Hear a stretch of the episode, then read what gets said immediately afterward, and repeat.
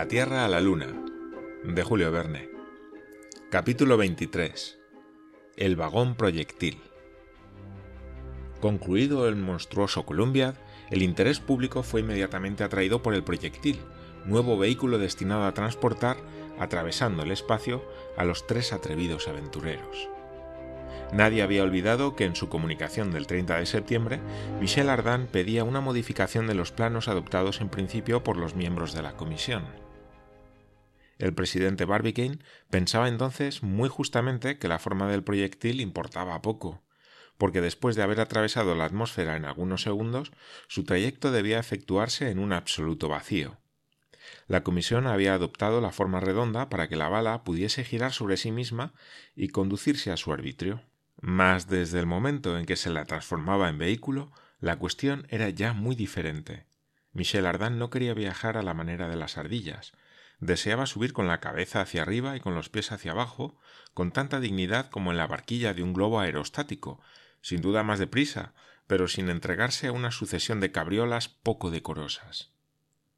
Se enviaron, pues, nuevos planos a la casa Bredwill y compañía de Albany, con recomendación de ejecutarlos sin demora. El proyectil, con las modificaciones requeridas, fue fundido el 2 de noviembre y enviado inmediatamente a Stoneshill por los ferrocarriles del Este. El día 10 llegó sin problemas al lugar de su destino.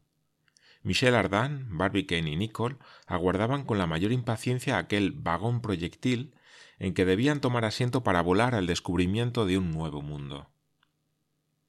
Fuerza es convenir que el tal proyectil era una magnífica pieza de metal, un producto metalúrgico que hacía mucho honor al genio industrial de los americanos.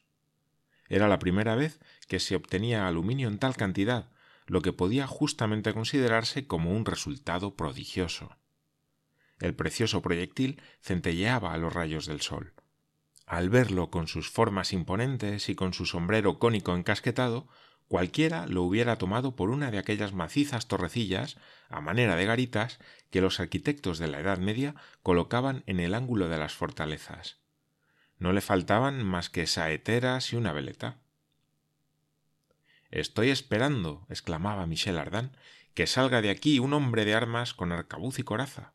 Nosotros estaremos dentro como unos señores feudales y con un poco de artillería haríamos frente a todos los ejércitos selenitas, en la hipótesis de que los haya en la luna. Así pues, ¿te gusta el vehículo? preguntó Barbicane a su amigo. Sí, me gusta, me gusta, respondió Michel Ardan, que lo examinaba con su amor a lo bello, característico de los artistas. Me gusta, pero siento que no sean sus formas más esbeltas, más ligeras, su cono más gracioso. Debería terminar en un florón de metal tallado o con una quimera, una gárgola una salamandra y saliendo del fuego con las alas desplegadas y las fauces abiertas. ¿Para qué? dijo Barbicane, cuyo carácter positivo era poco sensible a las bellezas del arte. ¿Para qué, amigo Barbicane? Ay, por el mero hecho de preguntarlo, temo que no lo comprenderías nunca. Habla, hombre, habla. Pues bien, en mi concepto, en todo lo que se hace debe intervenir algo el gusto artístico, y es mejor. ¿Conoces una comedia india que se llama El carretón del niño?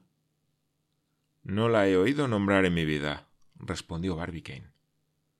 Lo creo, no es menester que me lo jures, repuso Michel.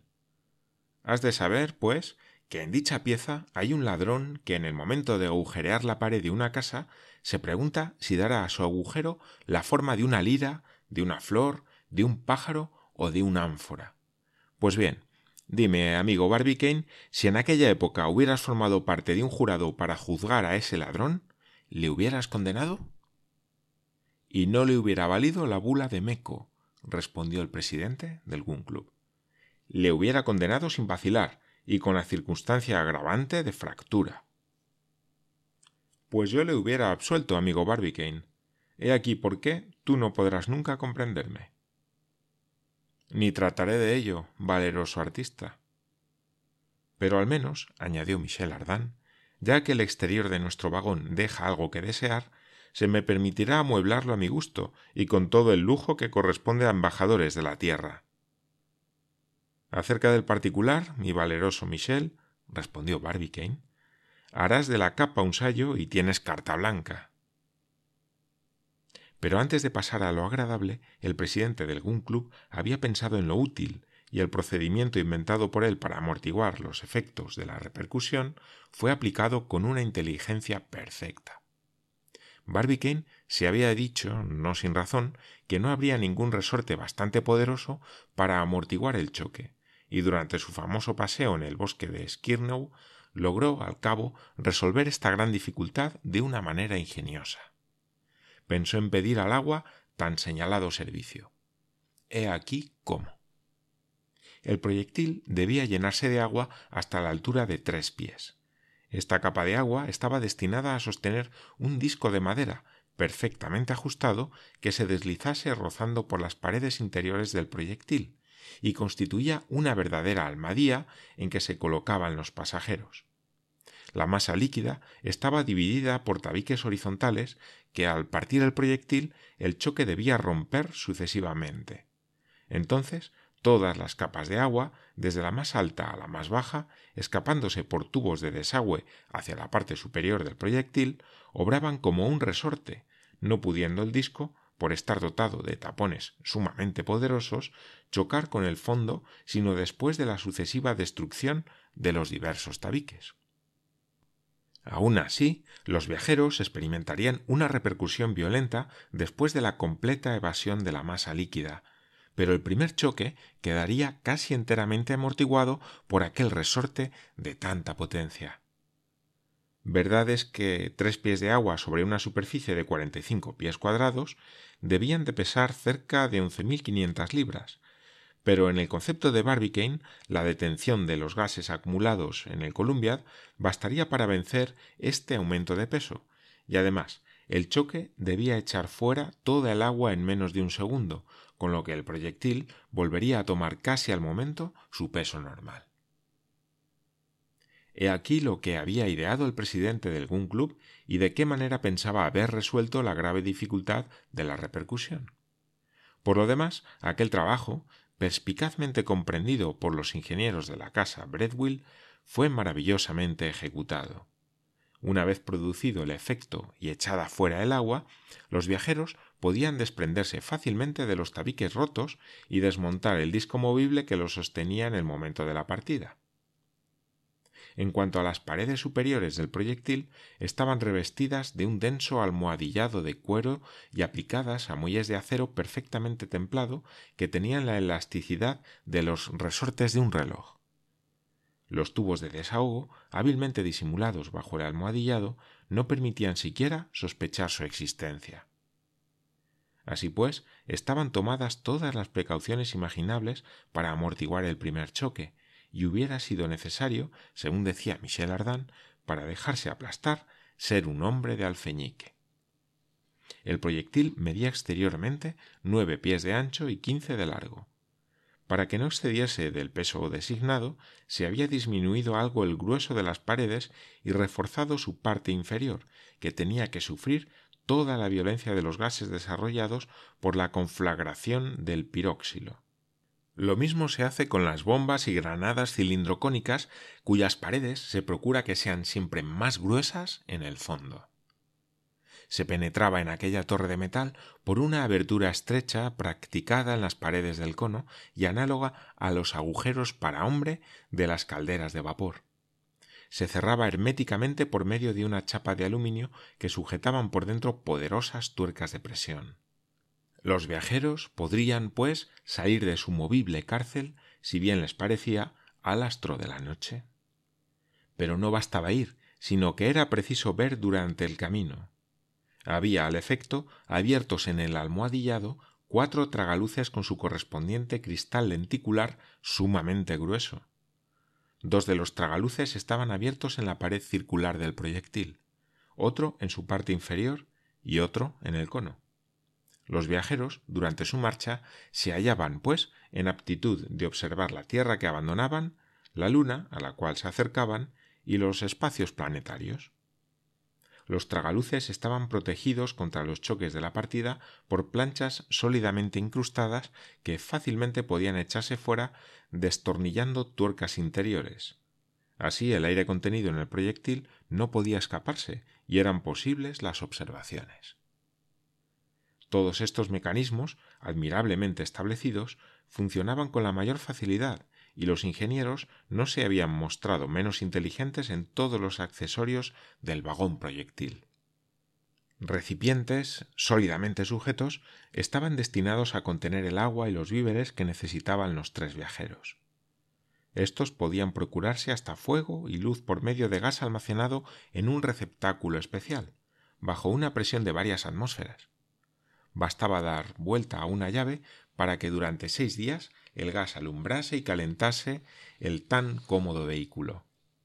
Se ve, pues, que nada faltaba de lo esencial a la vida y hasta al bienestar. Además, gracias a los instintos de Michel Ardan, a lo útil se juntó lo agradable, bajo la forma de objetos artísticos. Si no le hubiese faltado espacio, Michel hubiera hecho de su proyectil un verdadero taller de artista. Se engañaría, sin embargo, el que creyese que tres personas debían ir en tal torre de metal apretadas como sardinas en un barril. Tenían a su disposición una superficie de cincuenta y cuatro pies cuadrados sobre diez de altura, lo que permitía a sus huéspedes cierta holgura en sus movimientos. No hubieran estado tan cómodos en ningún vagón de los Estados Unidos. Resuelta la cuestión de los víveres y del alumbrado, quedaba en pie la cuestión del aire. Era evidente que el aire encerrado en el proyectil no bastaría para la respiración de los viajeros durante cuatro días, pues cada hombre consume en una hora casi todo el oxígeno contenido en diez libras de aire. Barbicane, con sus dos compañeros y dos perros que quería llevarse, debía consumir cada veinticuatro horas dos mil cuatrocientas libras de oxígeno, o a poca diferencia unas siete libras de peso. Era pues preciso renovar el aire del proyectil. ¿Cómo? Por un procedimiento muy sencillo, el de los señores Reiset y Renault, indicado por Michel Ardan en el curso de la discusión durante la reunión. Se sabe que el aire se compone principalmente de 21 partes de oxígeno y 79 de azoe. ¿Qué sucede en el acto de la respiración? Un fenómeno muy sencillo. El hombre absorbe oxígeno del aire, eminentemente propio para alimentar la vida, y deja el azoe intacto.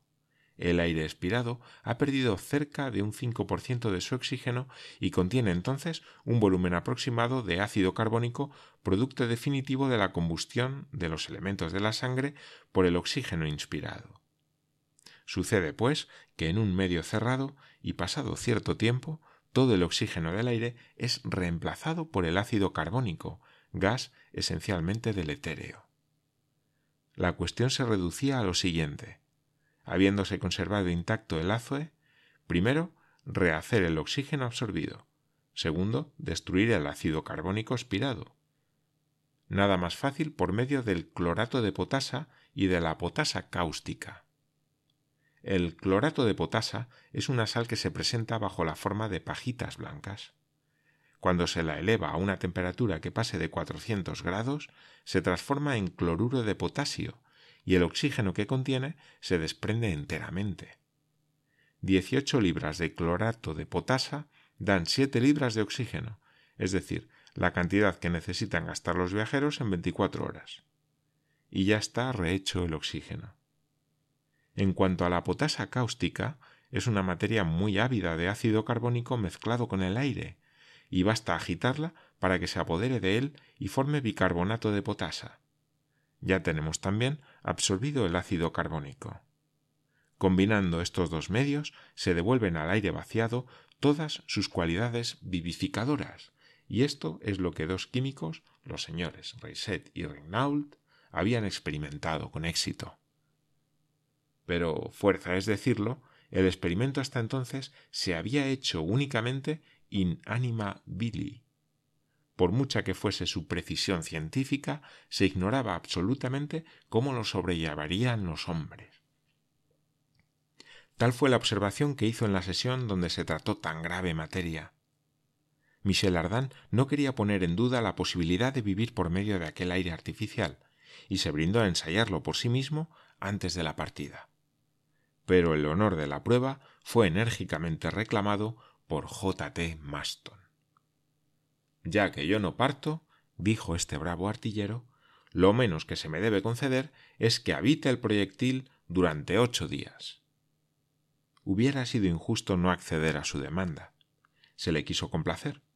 Se puso a su disposición una cantidad suficiente de clorato de potasa y de potasa cáustica, con víveres para ocho días, y el 12 de noviembre, a las seis de la mañana, después de dar un apretón de manos a sus amigos y haber recomendado expresamente que no se abriese su cárcel antes de las seis de la tarde del día veinte, se deslizó en el proyectil, cuya plancha se cerró luego herméticamente.